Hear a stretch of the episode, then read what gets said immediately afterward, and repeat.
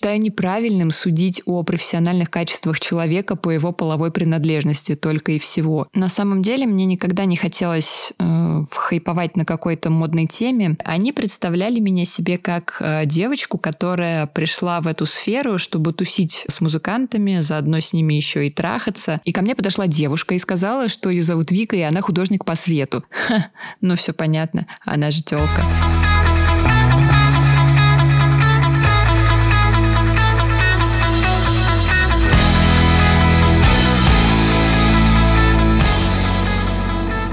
Всем привет! Это пятый эпизод подкаста «Слушай, Олеся». Да-да, сегодня Международный женский день, а это значит, что я приготовила для вас специальный выпуск. Мы поговорим о гендерных стереотипах в индустрии развлечений. Но нет, мужчины, не разбегайтесь, не выбрасывайте ваши смартфоны, не закрывайте приложение для прослушивания подкастов и не прячьте ваши наушники в карманы, потому что гендерные стереотипы работают в обе стороны, и я считаю важным об этом поговорить и в вашем присутствии тоже. Мальчиков обижать сегодня не будем. Обещаю. Поехали.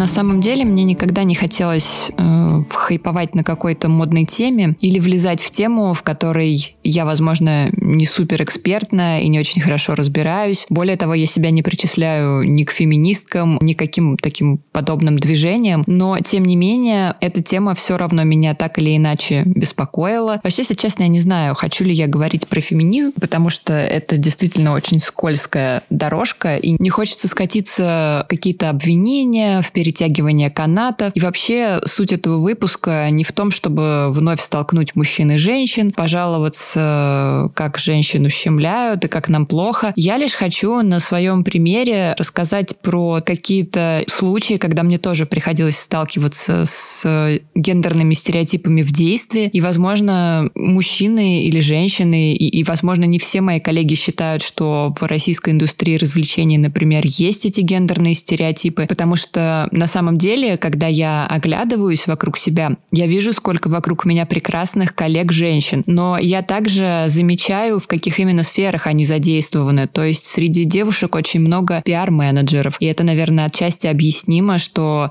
ну, женщины хороши в коммуникации, может быть, в каких-то моментах более дипломатичные или более хитрые, знают, как лучше подать э, инфоповоды своего артиста.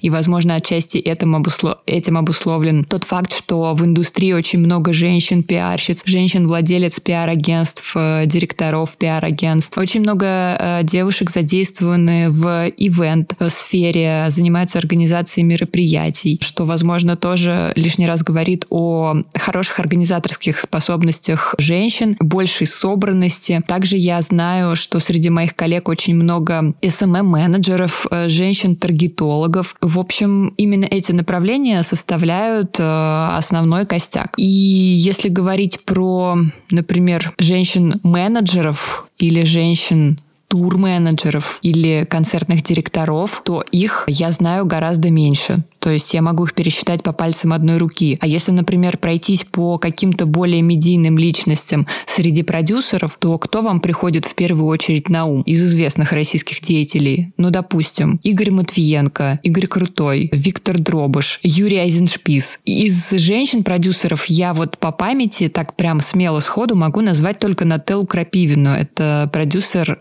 Светлана Лободы. И все. И больше вот из женщин-продюсеров, кого я могу просто сразу резко вспомнить, мне никто не приходит в голову. А мужчин я уже назвала там как минимум пять человек. И это тоже, наверное, характеризует нашу индустрию. Так вот, к чему весь этот спич? На самом деле, я сегодня хотела поговорить о том, что, как мне кажется, у нас существует определенная стереопетизация относительно гендера именно в музыкальной индустрии, в индустрии развлечений. Я хочу отметить, что я считаю, что гендерные стереотипы работают и в ту, и в другую сторону, то есть они касаются и мужчин, и женщин. И некоторые примеры я дальше по ходу тоже обязательно приведу. Я считаю, что об этом важно говорить, потому что считаю неправильным судить о профессиональных качествах человека по его половой принадлежности только и всего. Я сегодня расскажу про несколько исследований, про статьи, приведу примеры из своей рабочей практики, и не только рабочей, но и личной музыкантской, когда мне приходилось сталкиваться со стереотипами в действии. И я, наверное, расскажу о том, что я относительно недавно вообще начала, скажем так, задумываться об этом, потому что в моей жизни был очень продолжительный период, когда я сама была заложником стереотипов и мыслила стереотипами относительно мужчин и женщин в музыкальной индустрии. И даже когда я уже работать начала в музыкальной индустрии, все равно внутри меня еще оставались вот эти зачатки какого-то гендерного разделения, что Э, в чем-то женщины хуже, в чем-то мужчины лучше, какие-то профессии лучше для женщин, какие-то лучше для мужчин. Возможно, отчасти так оно и есть, но чем больше я э, работаю, чем дольше я работаю, чем чаще сталкиваюсь на практике с какими-то моментами, тем больше убеждаюсь в том, что иногда мой гендер мне помогает, а иногда мешает, и из-за того, что я женщина, некоторые ко мне относятся предвзято и сомневаются в моем профессионализме, но до того, как условно там ты начинаешь работать. Но ведь бывает так, что ты даже можешь и не поработать с кем-то просто потому, что человек оценивает э, твои профессиональные качества по твоему полу и считает, что если ты женщина, то с тобой лучше не иметь дела. Это значит, что ты автоматически лишаешься возможности попробовать себя в каких-нибудь проектах. Чаще всего я оставляю мнение при себе, а, но все же считаю тему гендерных стереотипов э, в нашей тусовке очень важной. Теперь по поводу редких профессий. По поводу мужских, женских э, профессий. Я обратила внимание даже на примере локальной московской рок-тусовки, что среди технических профессий девушек тоже очень мало. Например, редко встречаются девушки-звукорежиссеры или девушки-художники по свету. Несколько лет назад, когда я еще работала с группой Татуин, мы делали сольный концерт в Мумитроль-баре и пригласили художника по свету. Я пришла на мероприятие, э, когда у ребят был саундчек, и ко мне подошла девушка и сказала, что ее зовут Вика, и она художник по свету. И я тогда была так приятно удивлена, потому что до этого э, я никогда не видела на этой позиции женщин. И мне очень понравилась Вика, и она прекрасный, она, она знаток своего дела, она прекрасно отработала, и мы потом звали еще и на другие мероприятия, и это был очень приятный опыт коммуникации, это был очень приятный опыт профессионального сотрудничества, и я тогда подумала, черт возьми, как это здорово, и почему так мало девушек-художников по свету. То же самое касается звукорежиссуры, потому что, например, за все время работы с музыкантами я не встречалась ни с одной девушкой-звукорежиссером, как это ни странно. Это, наверное, лишнее свидетельство того, что девушки не так часто выбирают технические профессии в музыкальной сфере. И я думаю, что это отчасти тоже связано с какими-то определенными устоявшимися стереотипами э, в сознании людей. И об этих стереотипах э, я, кстати, тоже расскажу, потому что когда я готовилась к программе, я проделала тоже небольшое исследование, э, собрала много разных статей, почитала. В основном это статьи с зарубежных сайтов, из зарубежных ресурсов, всякие исследования музыкальных университетов в том числе, где рассказывается о том, что гендерные установки, они закладываются с детства, но на самом деле они сложились исторически. Начну я все-таки со своей истории, так как именно моя история в какой-то момент меня привела к этой теме. Вообще, впервые я коснулась этой темы ровно год назад, это тоже было 8 марта. Я написала пост в своем Инстаграм про гендерное неравенство в музыкальной индустрии. И там как раз привела несколько примеров из своей профессиональной музыкантской жизни, о которой хочу рассказать чуть подробнее. Потому что прежде я до этого не только не задумывалась про гендерные стереотипы, но и в целом э, была сама приверженцем подобного мышления. И тоже судила о людях в индустрии, разделяя их на мужчин и женщин. Более того, я искренне верила, что, например, рок-музыка — это абсолютно мужская территория, и женщины там ну, просто женщинам там просто не место. При этом я сама хотела быть рок-музыкантом, у меня была своя группа, и при этом я очень ревностная и очень жестко относилась к другим представительницам прекрасного пола а в рамках рок-музыки. Считала, что мужчины намного круче в этом направлении, круче поют, круче играют на инструментах, что они гораздо органичнее смотрятся во всех этих позах, одеждах, во всем этом рок-антураже. И женщинам это совершенно не подходит, и выглядят они как-то, ну, чересчур искусственно. Когда я решила, что хочу играть в группе и вообще собрать свою, и изначально я начала с того, что как раз-таки играла в других группах на клавишах и пыталась быть бэк-вокалисткой. Так получилось, э, что пока я искала, куда бы мне приткнуться, я познакомилась с местными музыкантами разными, и в какой-то момент я была на концерте одной зеленоградской рок-группы, и у них там был аккордеонист. И я подумала, блин, а классно же, ведь все-таки аккордеон тоже может вписаться в рок-формат. И потом через некоторое время я узнала, что эта группа, они были довольно известные в рамках нашего города. Эта группа ищет себе аккордеониста. И я пришла в ДК, где были репетиционные базы, и как раз решила поговорить с их фронтменом на предмет того, что вот я могу играть на аккордеоне в их группе. Я сказала, что знаю, что вам нужен аккордеонист, вот хочу предложить свою кандидатуру. И на это я тогда получила ответ. Да, аккордеонист нам нужен, а женщины в группе нет. Если честно, я вообще так сказать, осознала смысл этой фразы много-много лет спустя. Тогда я расстроилась, я была в недоумении, но у меня не было ощущения того, что... Ну, то есть мне прямым текстом сказали, что женщина в группе не нужна, но у меня не было такого ощущения, что, черт возьми, я женщина, и поэтому меня не взяли в группу. Какая-то злость и понимание э, этого стереотипа появилось гораздо позже. Потом, когда я вспоминала, я поняла, что это просто какая-то невероятная невероятная, нелепая история, и какая разница, женщина я или мужчина, ведь важно то, как я играю на инструменте, разве нет? Я тогда не стала вдаваться в подробности, разумеется, я повернулась и пошла, и я решила, ну окей, значит, я найду себе другую группу, и я нашла себе другую группу, где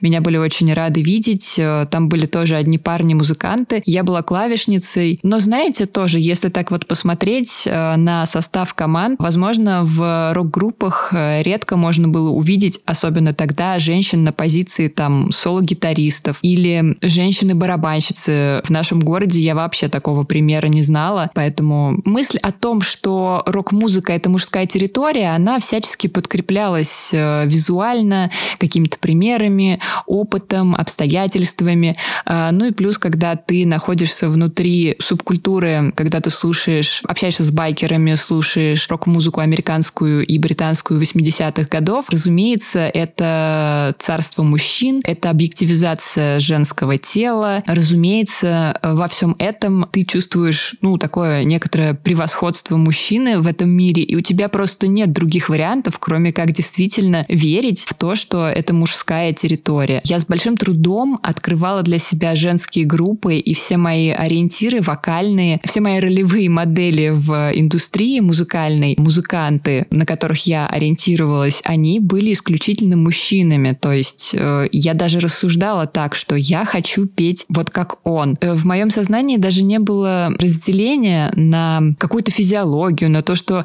женщина в принципе не может петь как мужчина э, по ряду причин, что я все равно всегда буду петь по-другому, даже если я владею всеми фишками. Я все время пыталась э, дотянуться. Мне все время казалось, что мне, находясь в рок-индустрии, будучи фронт-вумен, нужно все непременно быть девочкой с яйцами, как это принято говорить, и мне нужно доказывать, что я тоже могу, что я достойна. В какой-то момент эти кумиры твои, твои ориентиры, ролевые модели, они начинают тебе казаться просто недосягаемыми. Ты начинаешь чувствовать, что ты не тянешь э, именно потому, что ты женщина. И ты очень сильно разочаровываешься. И у меня такое было. В какой-то момент я тоже начала больше внимания уделять женщинам в рок-музыке. И очень показательной была история, когда я пришла со своей группой, уже тогда со своей группой на репетицию, и я услышала там в колонках на реп-базе такой ну, конкретный металл. И прислушавшись, я поняла, что там женский вокал. И мне очень понравилось, хотя до этого я в принципе не воспринимала женские голоса в тяжелой музыке. И я спросила у хозяина базы, а вообще, что это за группа, кто поет? И он мне сказал, что это Варлок. И я такая, хм, Никогда не слышала. И вот он мне дал сборник послушать. Я пришла домой, поставила, и, и все. И я поняла, что женщины в тяжелой музыке тоже имеют место, они могут существовать, они могут что-то делать и могут делать это очень круто. А потом я увидела видео Э, вокалистка Варлок — это Дора Пэш, это немецкая команда. Я до сих пор ее большая фанатка. Я была на всех практически концертах, которые были в Москве, начиная, наверное, с 2011 года или с 2008, может быть, даже. Я влюбилась настолько, что больше не пропускала ни одного ее выступления, и я каждый раз получала неимоверное удовольствие, но при этом я все равно продолжала думать, что рок-музыка — это мужская территория. И прошло довольно приличное еще количество времени, прежде чем я э, резко изменила свое мнение. И при этом я сама оставалась внутри этой музыкантской тусовки, э, будучи девушкой, пытаясь там построить какую-то свою музыкантскую жизнь как фронтвумен. И еще несколько примеров, они уже из моей профессиональной деятельности. Точнее, это были такие точечные истории, потому что когда я начала работать со своей первой группой, э, после учебы в РМА, это была группа Scary Tail, это локальная московская команда, которая играла, и сейчас они играют под другим названием музыку как раз в стиле hard and heavy, такой metal а-ля 80-е. Я столкнулась э, со всеми прелестями работы в качестве менеджера и будучи девушкой именно уже на примере с этой командой. Потому что каждый раз, когда тебе нужно было решать какие-то вопросы, тебе приходилось коммуницировать с мужчинами, потому что, во-первых, арт-директоры большинства московских площадок — это мужчины. Звукорежиссеры, с которыми ты коммуницируешь по техрайдеру, это мужчины. Организаторы фестивалей — это мужчины. Когда ты разговариваешь со студиями и звукоинженерами, которые записывают альбом твоим музыкантам, там тоже в основном мужчины. Когда ты едешь на фестиваль, все, кто тебя встречают, все, кто работают на фестивалях э, с технической точки зрения, опять же, с точки зрения организации вашего заселения, коммуникации с командой, это все мужчины. Ну, то есть минимум 70% представителей индустрии всего движа — это мужчины. И я довольно быстро заметила такую тенденцию, что э, с тобой очень снисходительно общаются, и иногда мне говорили, что хотели бы пообщаться с фронтменом, потому что, ну, решать какие-то вопросы с женщиной, мягко говоря, западло. Тогда я, наверное, уже более остро почувствовала эту странную, ну, можно сказать, да, эту гендерную дискриминацию. Иногда люди э, не хотели с тобой общаться и говорили моим музыкантам за спиной, что, ну, у вас менеджер телка, с ней все понятно. И они представляли меня себе как э, девочку, которая пришла в эту сферу, чтобы тусить с музыкантами, заодно с ними еще и трахаться. И никому не приходило в голову, что меня в меньшей степени интересует секс с рок-музыкантами и в большей степени продвижение их музыки, достижение каких-то совместных целей, поиск аудитории, увеличение этой аудитории, организация концертов, э, что я кайфую от процесса, я кайфую от музыки, от создания музыки, от организации мероприятий, от организации концертов, э, от каких-то наших совместных активностей. И мне совершенно до лампочки все эти музыканты. Довольно общо я сейчас рассказала. Была еще одна очень показательная история мы договаривались о том, что моя группа будет выступать на разогреве у шведской команды Baybank. Потом промоутер, который привозил эту команду, решил, что хочет поработать с моими музыкантами, с моей группой как менеджер или как продюсер, я уж, честно говоря, не знаю, но он начал давать какие-то рекомендации, комментарии фронтмену группы, на что ему фронтмен ответил, ты знаешь, у нас есть э, менеджер Олеся, если ты хочешь э, с нами поработать, ну, как-то вообще какую-то коммуникацию, ты, пожалуйста, вот обращайся к ней, мы можем встретиться на троих все обсудить. И его ответ был гениальным, что я не хочу обсуждать э, подобные вопросы с женщинами. Вообще я с женщинами в этой сфере не работаю. Там потом были какие-то, видимо, еще более жесткие комментарии. Я уже, к счастью или к сожалению, этого не знаю, но э, весь смысл был в том, что недостойна я общения с ним, потому что я женщина и типа не шарю, общаться со мной только время тратить. Вот такая была принципиальная позиция, и человека никак не переубедить. Когда я работала с группой Татуин, я точно знаю, что э, были некоторые представители индустрии и среди организаторов концертов, и среди тех, через кого ребята попадали на какие-то фестивали, и даже среди сотрудников лейбла были люди, которые считали меня хорошей девочкой, но не воспринимали меня как менеджера всерьез. Э, на их взгляд, у меня было недостаточно достижений для того, чтобы заслужить уважение, и это первое, и, и даже нет, и это второе. А первое, то, что я девочка, ну а если я девочка, то со мной все понятно. В принципе, вот эта формулировка «ты девочка, и с тобой все ясно», она меня э, потом довольно часто встречала в этой сфере, в этой индустрии. Иногда это было обидно, иногда было смешно. Я периодически сталкивалась с не очень адекватной коммуникацией, не очень адекватным отношением, с э, грубостью, хамством. Иногда мне тыкали, что вот, мол, поработай столько, сколько я. И вообще вот так индустрия работает. Э, знаете, ребят, я все понимаю, у всех разный уровень профессионализма, и все мы когда-то с чего-то начинали, это я тоже прекрасно понимаю. Но, если честно, я ни в каком виде, ни по какой причине, ни в какой сфере не приемлю наглости, невоспитанности и хамского отношения только потому, что я девочка или потому, что у меня достижений меньше, чем у кого-либо из э, тех, с кем я общаюсь. Но, к сожалению, э, в нашей сфере это распространено довольно часто, и действительно приходится с этим сталкиваться. Но у меня есть своя гипотеза, почему так происходит. И, в общем-то, отчасти я тоже в какой-то период считала, что женщины провоцируют к себе подобное отношение в индустрии. Дальше я тоже расскажу, почему. Теперь еще немножко расскажу про мое отношение и про мое стереотипное мышление относительно женщин. Я уже рассказала эту историю про рок-музыку и про то, что я действительно искренне верила, что женщинам в рок-музыке не место. Вообще, когда я готовилась к этому эпизоду, я провела небольшой тоже поиск, э, почитала разные статьи, я нашла много исследований, причем они все преимущественно э, зарубежные, на английском языке. Ну и, в общем-то, я искала зарубежные исследования, потому что я понимала, что в России по этому вопросу, скорее всего, я найду не очень много информации. В этих поисках я наткнулась на статью, которую Нью-Йорк Таймс опубликовал в 2018 году. Как вы знаете, американцы вообще очень много говорят о проблеме э, дискриминации по гендерному признаку и история, когда актрисы требовали равной оплаты за свой труд, она, по-моему, довольно известная, что женщины-актрисы получают меньше, чем мужчины-актеры. Так вот, и, наверное, из-за того, что э, все эти истории получают очень широкое распространение в медиа, может показаться, что там идет какой-то перегиб, и что женщины очень сильно задавливают мужчин.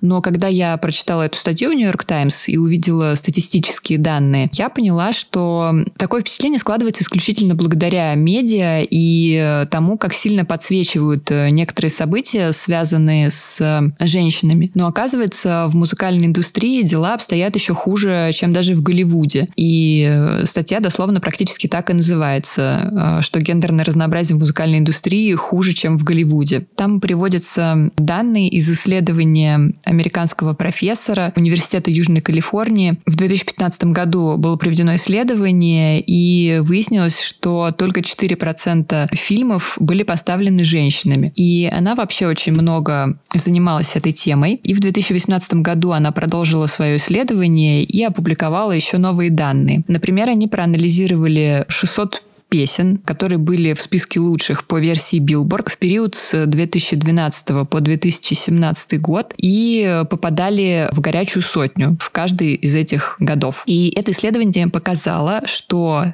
из более чем 1200 исполнителей только 22% были женщины. Что касается работы на бэкстейдже и не касается исполнителей, например, из 2700 авторов, которые эти самые песни написали, женщин было всего 12%. Также, согласно этому исследованию, женщин-музыкальных продюсеров, которые работают с поп-проектами, ответственны за звучание, всего 2% за тот же период. Доктор Смит, это, собственно, которая проводила данное исследование, исследование, она сказала о том, э, дословно ее цитата, что когда дело доходит до того, чтобы женщины вносили свой вклад в индустрию как руководители, их просто убирают из процесса. И она также прокомментировала, что музыкальная индустрия сейчас гораздо лучше справляется с расовыми и этническими э, вопросами. Но что касается именно гендерных стереотипов, то здесь все еще существуют трудности. И она также обращает внимание на то, почему складывается впечатление, что с женщинами в целом в музыкальной индустрии все в порядке. Потому что из тех моментов, которые задокументированы, основной фокус как раз идет на женщин. То есть, например, когда говорят про номинантов Грэмми, то отмечают успех таких знаменитостей, как Бейонси или Тейлор Свифт или Адель. И мы часто видим это в заголовках, и создается ложное ощущение того, что очень много женщин. Но подавляющее большинство и среди номинантов, и среди получателей Грэмми по-прежнему остаются мужчины. Так, например, из 899 номинированных на шести последних церемониях человек 90% мужчины, 9,3% это женщины. Это исследование выделило еще одну закономерность, что, например, женщины э, практически всегда попадают в категорию лучших новых артистов. Например, в 2018 году среди женщин там были Алиша Кара, Джулия Майклс, а единственная женщина, претендующая на участие э, как альбом года,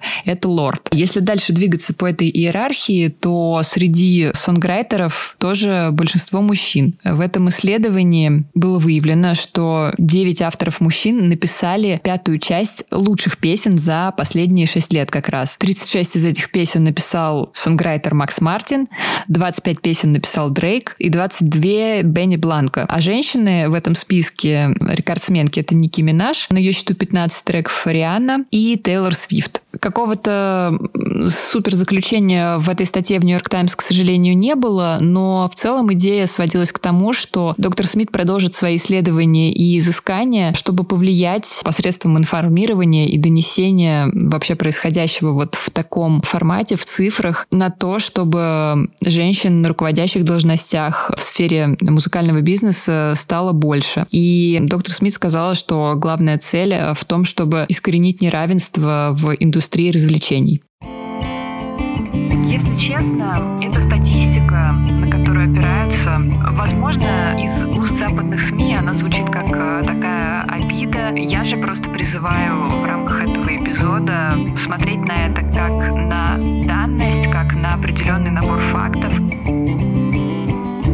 принять эту информацию к сведению, если вы по каким-то причинам позволяли себе когда-либо судить о людях и о их профессиональных способностях по их полу, возможно, в следующий раз вы уже задумаетесь. Но не все так плохо. На самом деле я решила разобраться, наверное, может показаться, что так происходит, э, потому что женщины там условно плохие профессионалы или что э, у нас патриархальное общество, поэтому привычнее видеть мужчин на руководящих должностях, а женщину-продюсера вообще себе сложно представить. Так же, как и женщину-турменеджера, например, что это все не женские профессии. Женщину за ударной установкой э, сейчас, конечно, уже меньше удивляет, но тем не менее для кого-то, возможно, по-прежнему женщина за ударной установкой это тоже какой-то нонсенс. И, кстати, в дополнение к этой теме я могу сказать, что когда я общаюсь с некоторыми музыкантами, я до сих пор сталкиваюсь с тем, что они условно не хотят видеть женщину в своей группе или, например, считают, что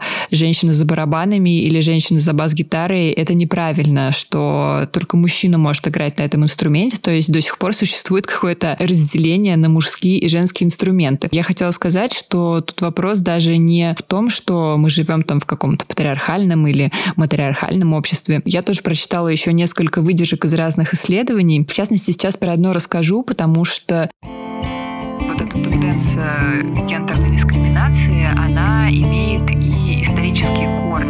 На самом деле э, это все еще идет с 1800-х годов.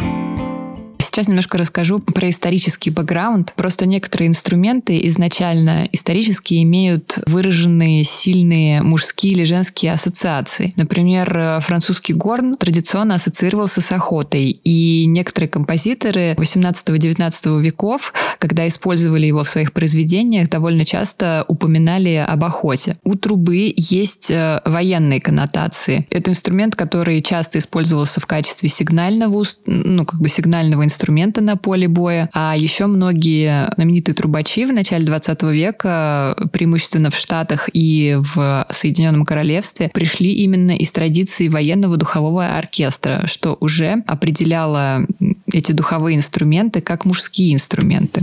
Но на самом деле э, теория о том, что женщина не может играть на определенных инструментах, в частности духовых, появилась еще в 1800-х годах. И один из э, тогдашних критиков высказывал, что женщинам вообще не стоит играть на определенных инструментах, потому что женщины не обладают э, специальными физическими качествами для этого. Но в целом, чтобы, скажем так, чтобы прикрыть это пренебрежительное отношение к женщине, это все подавалось под соусом, что женщины просто не эстетично выглядят, это не подчеркивает э, красоту внешности женщины, поэтому не стоит женщинам играть на инструментах. И еще немного статистики, касающиеся, опять же, музыкантов и больше, наверное, относящиеся к музыкантам в оркестрах. Если я не ошибаюсь, в начале 2000-х годов был проведен эксперимент композитором и программистом Суби Раманом, в ходе которого было выявлено, что в 20 американских оркестрах большинство женщин это флейтистки и скрипачки, а мужчины-музыканты — контрабасисты, трубачи, тромбонисты и тубисты. И вообще все исследования показывают, что решение о том, на каком инструменте играть, у деток, ну, в частности, в Штатах, они э, уже начинаются между третьим и пятым классом. Дети выбирают не тот инструмент, на котором они хотели бы по-настоящему играть, а тот инструмент, который вписывается в рамки гендерных стереотипов. А это значит, что имея определенные рамки и не имея, так скажем, вот этой внутренней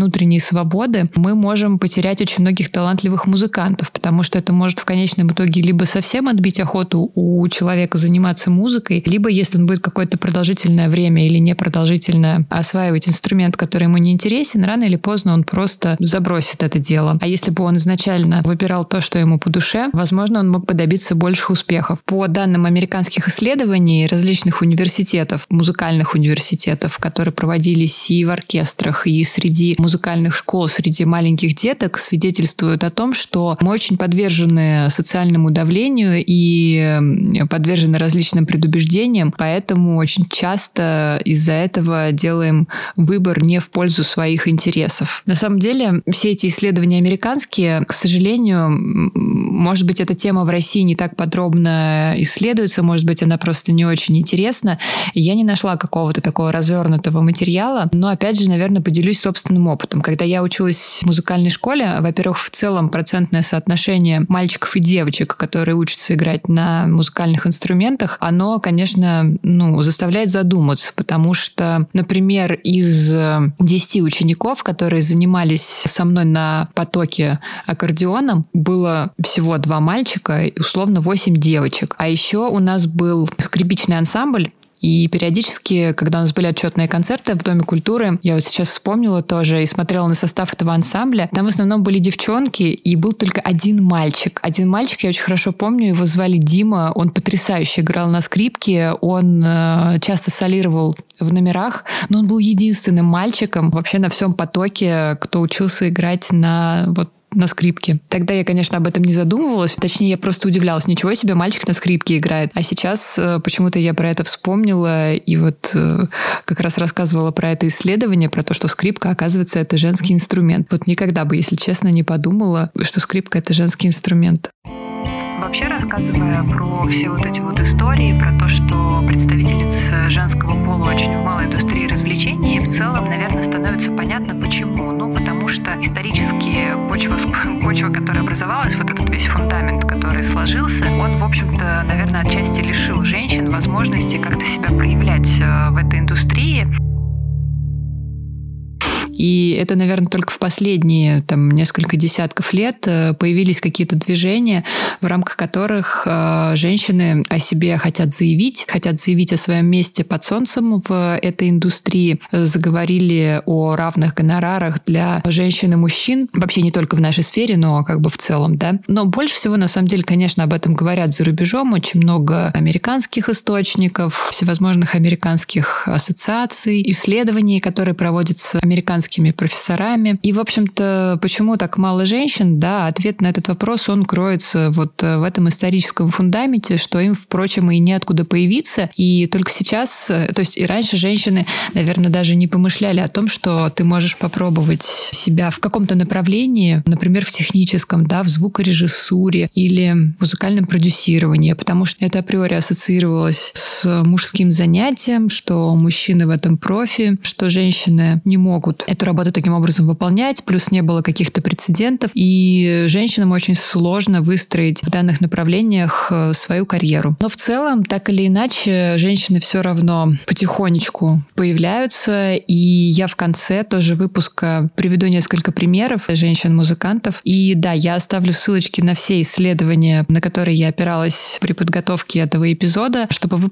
смогли окунуться в оригинал, а не только принять эту информацию на слух с моих слов.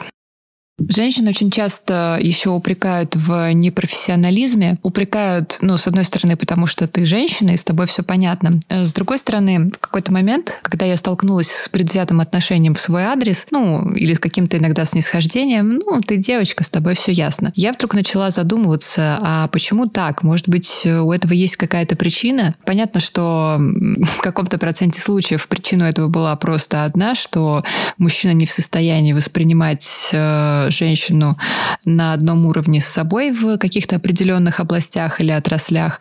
Но у этого есть еще одна сторона, Дело в том, что бывают ситуации, когда женщины сами провоцируют к себе подобные отношения и дискредитируют себя своим поведением. И, например, в музыкальном менеджменте я сталкивалась э, с тем, что некоторые девочки действительно хотели попасть в эту сферу, в эту индустрию, чтобы быть поближе к телу музыкантов.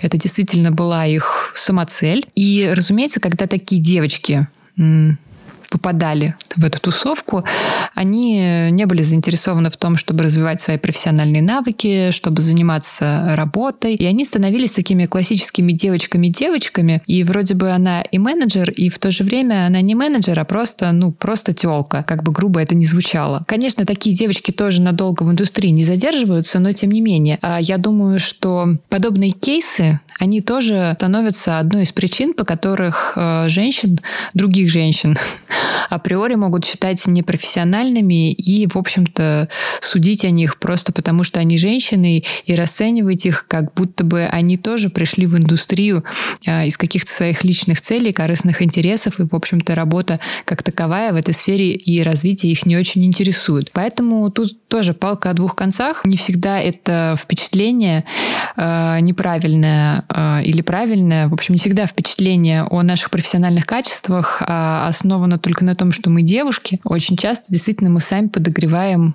вот эту вот тенденцию. И я думаю, что еще одна причина, возможно, она не самая объективная, но тем не менее. Еще одна причина, по которой женщин иногда упрекают в непрофессионализме, это женская, возможно, чрезмерная эмоциональность, которая может помешать принимать какие-то осмысленные, трезвые решения, потому что когда ты, например, реагируешь на какой-то контент э, или на работу своих музыкантов, или вообще на коммуникацию с ними, плюс у тебя, я не знаю, как это работает у мужчин, но лично у меня в ходе работы с практически со всеми моими проектами все равно так или иначе появляется личное отношение. Личное отношение — это когда ты очень близко общаешься с людьми, с которыми ты работаешь, ты считаешь проект неотъемлемой частью себя, ты очень много в него вкладываешься не только профессионально, но и эмоционально, и он неразрывно связан с тобой, поэтому иногда ты перестаешь быть э, действительно объективным. Так, например, вот э, когда я работала с группой Татуин, я в какой-то момент поняла, что я засомневалась в себе как э, в менеджере, как в продюсере отчасти, потому что я поняла, что мне очень нравится все, что делает группа, и я не могу оценивать ее непредвзято. То есть, когда ты получаешь папку свежего материала, и фронтмен просит выразить твое мнение, профессиональное мнение, не личное, не как слушателя, а именно такое продюсерское, менеджерское, на какую песню сделать ставку, которая, какая песня, по твоему мнению, может выстрелить, ты понимаешь, что у тебя как будто этот нюх атрофировался, потому что ты воспринимаешь это творчество как свое что-то очень близкое и родное. И, конечно, это неправильно. И мне отчасти кажется, что такая тенденция, она больше свойственна все-таки женщинам. Не всем, но я думаю, что это больше женская черта, нежели мужская. Возможно, иногда она действительно объективно просто мешает, э, ну, просто мешает быть непредвзятым в каких-то вопросах. И я думаю, что это вот личное отношение, такая эмоциональность, э, присущая э, женскому формату работы, она тоже может э, характеризовать женщин как непрофессионалов отчасти. Я еще хочу э, затронуть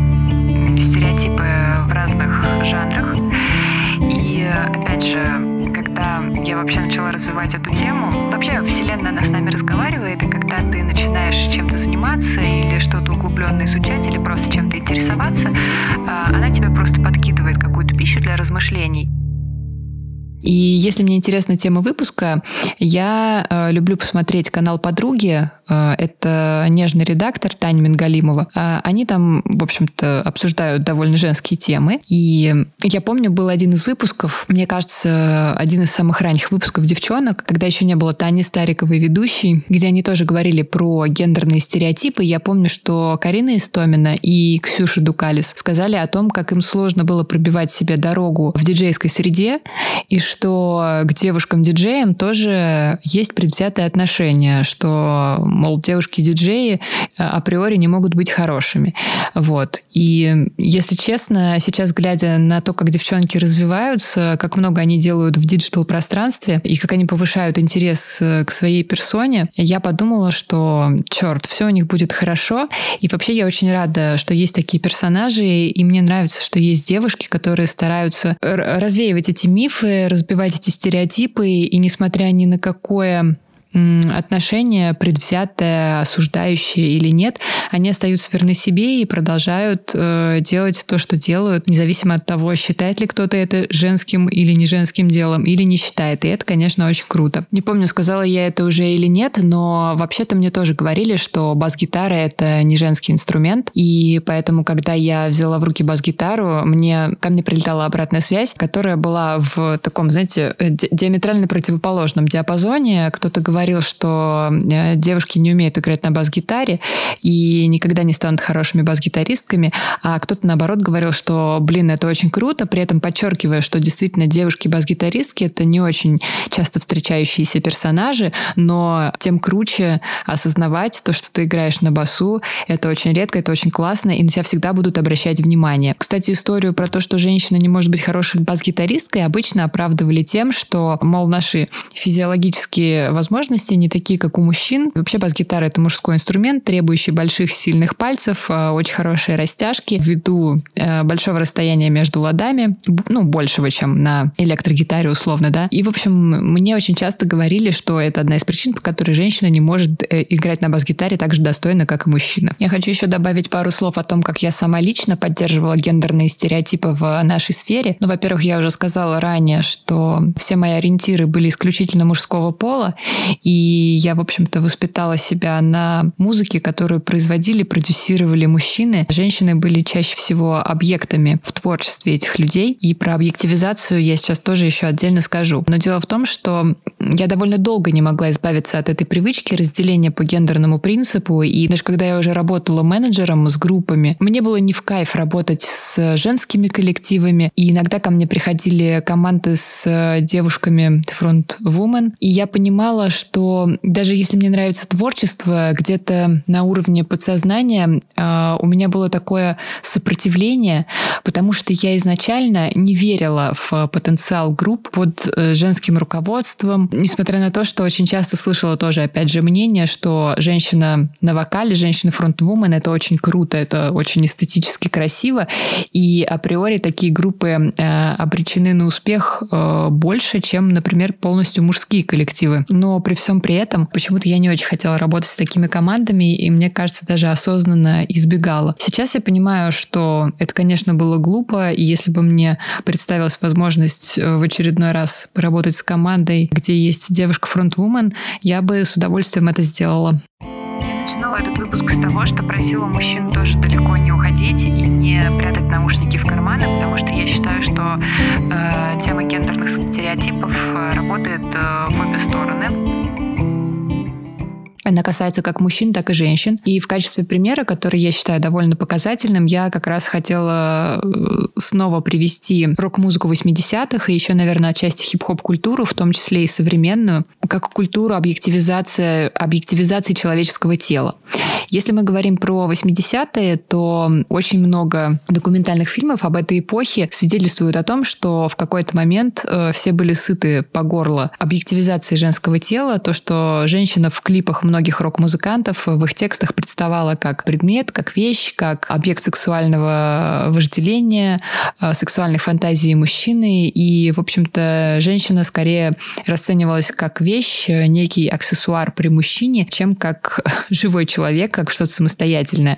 И женщины, в общем-то, эту роль активно играли и, наверное, поддерживали в какой-то период, пока это все всем не надоело. Но я хочу сказать, что эта история имеет и обратный эффект, потому что в то же время те же самые музыканты, их тела, их образы тоже во многом были объективизированы, и они тоже эксплуатировали свою сексуальность, э, потому что девочки-фанатки, разумеется, сходили с ума по этим группам. И если мы говорим про мужскую аудиторию, то мужская аудитория хотела жить и выглядеть, как эти парни, ездить на классных спортивных тачках и иметь много подружек. А девушки девушки с ума сходили по этим музыкантам, и они были тоже объектом э, их сексуальных фантазий. Поэтому тут э, напрямую и объективизация мужского тела в том числе. И это работало и туда, и обратно. Что касается современной... И, и кстати, да, э, я потом в интервью разных музыкантов того периода тоже слышала мнение о том, что в какой-то момент им очень хотелось избавиться от этого, от этого ярлыка секс-символа, потому что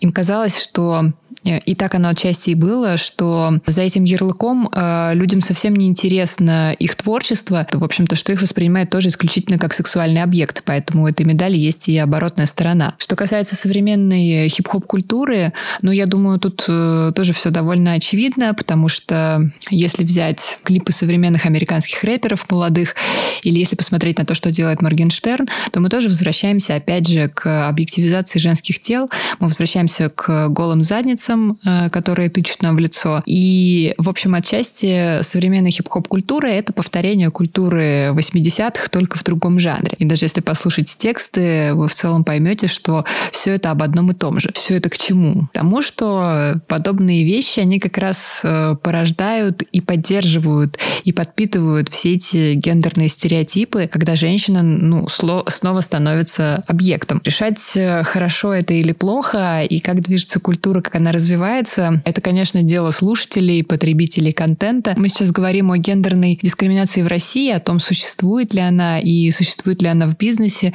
э, музыкальном. Я не хочу лезть в какие-то другие сферы, э, в которых я условно не работала, но со своей стороны я вижу, что в музыкальной индустрии, в индустрии развлечений такая тенденция, она все же есть. Э, несмотря на то, что у меня очень много коллег-девушек, которые работают в этой сфере, тем не менее, по-прежнему по-прежнему в общении с некоторыми мужчинами, с мужчинами-музыкантами, я сталкиваюсь с тем, что отношение к женщинам в нашей сфере очень и очень предвзятое. Я рассказала несколько примеров из э, музыкальной сферы, еще хотела рассказать немножечко из своей продюсерской сферы. У меня тоже была довольно ну, не классная, на мой взгляд, э, история, когда мы с небольшой съемочной командой, у нас была выездная съемка, и мы небольшой нашей съемочной группой поехали на мероприятие в другой город э, на несколько дней. И, э, в общем, у нас произошел конфликт с одним из участников команды, группы. И когда я, как продюсер, взяла на себя полномочия этот конфликт разрешить и сделать замечание человеку в команде, я получила совершенно неадекватную реакцию на предмет того, что э, я женщина и вообще не имею права таким образом разговаривать, командовать, э, что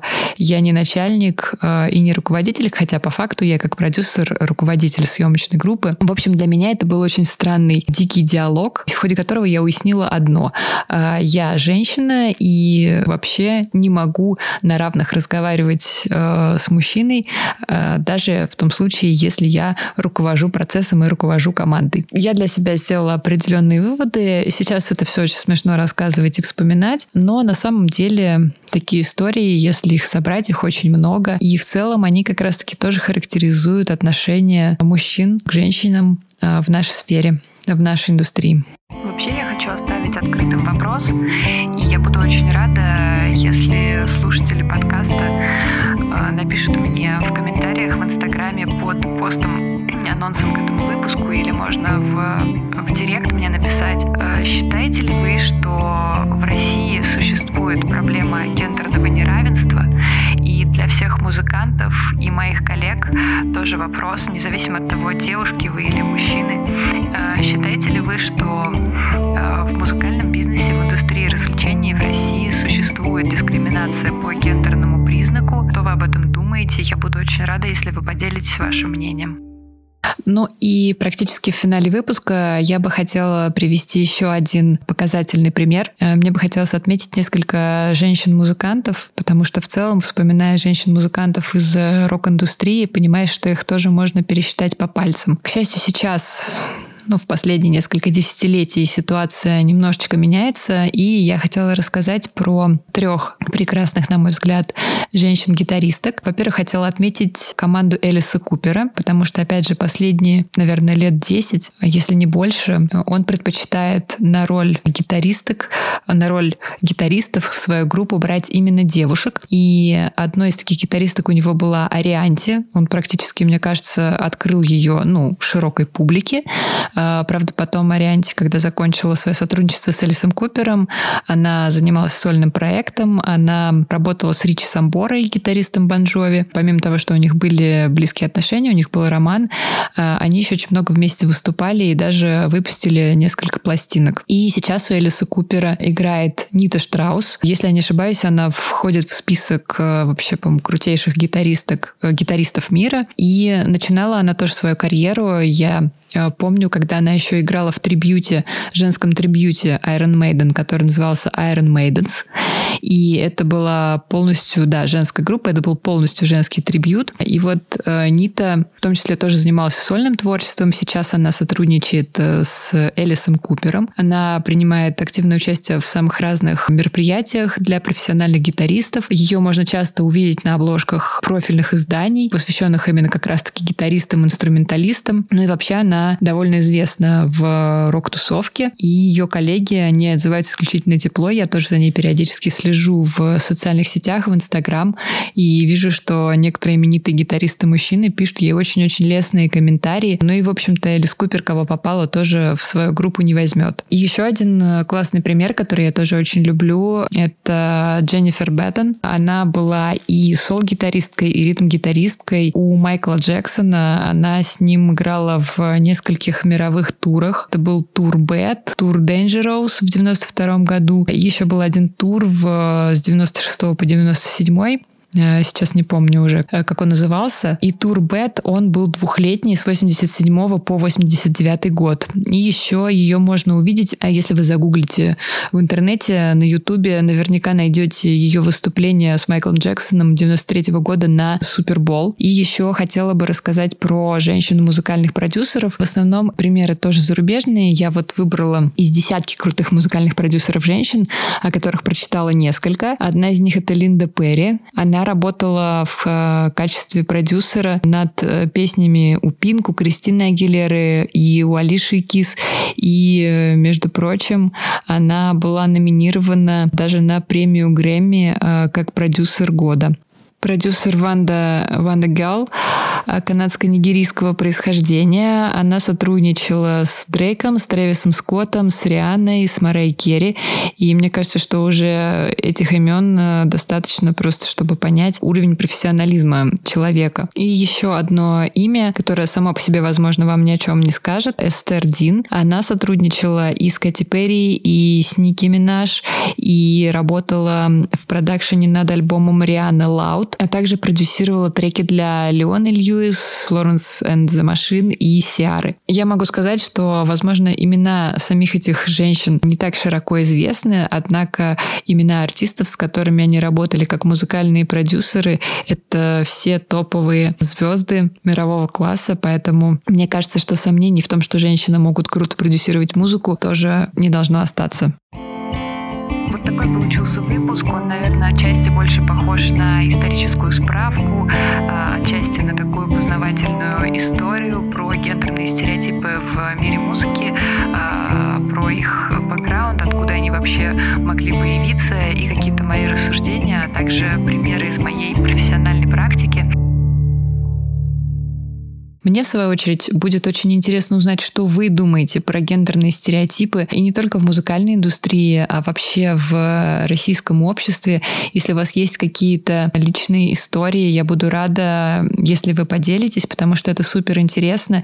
И, конечно, будет интересно услышать обратную связь, в том числе и от мужчин, от мужчин-музыкантов, от мужчин, которые работают в индустрии. Что вы думаете по поводу гендерных стереотипов? Может быть, они когда-то касались и вас, потому что, как я уже сказала, гендерные стереотипы работают в обе стороны. И, в общем-то, мы в рамках сегодняшнего эпизода разбирали, сколь малое количество женщин задействовано в индустрии развлечений, пытались понять исторический бэкграунд, э, пытались разобраться, почему вообще так происходит и как на это можно повлиять. Но на самом деле я искренне уверена, что действительно наши профессиональные качества никоим образом не связаны с нашим гендером, и если вы хотите, чтобы о вас хорошо отзывались как о профессионале, то нужно развиваться, работать над собой, расти профессионально, практиковаться постоянно, ну и, конечно, бесконечно любить то дело, которое вы выбрали, и тогда про вас никто никогда не скажет, что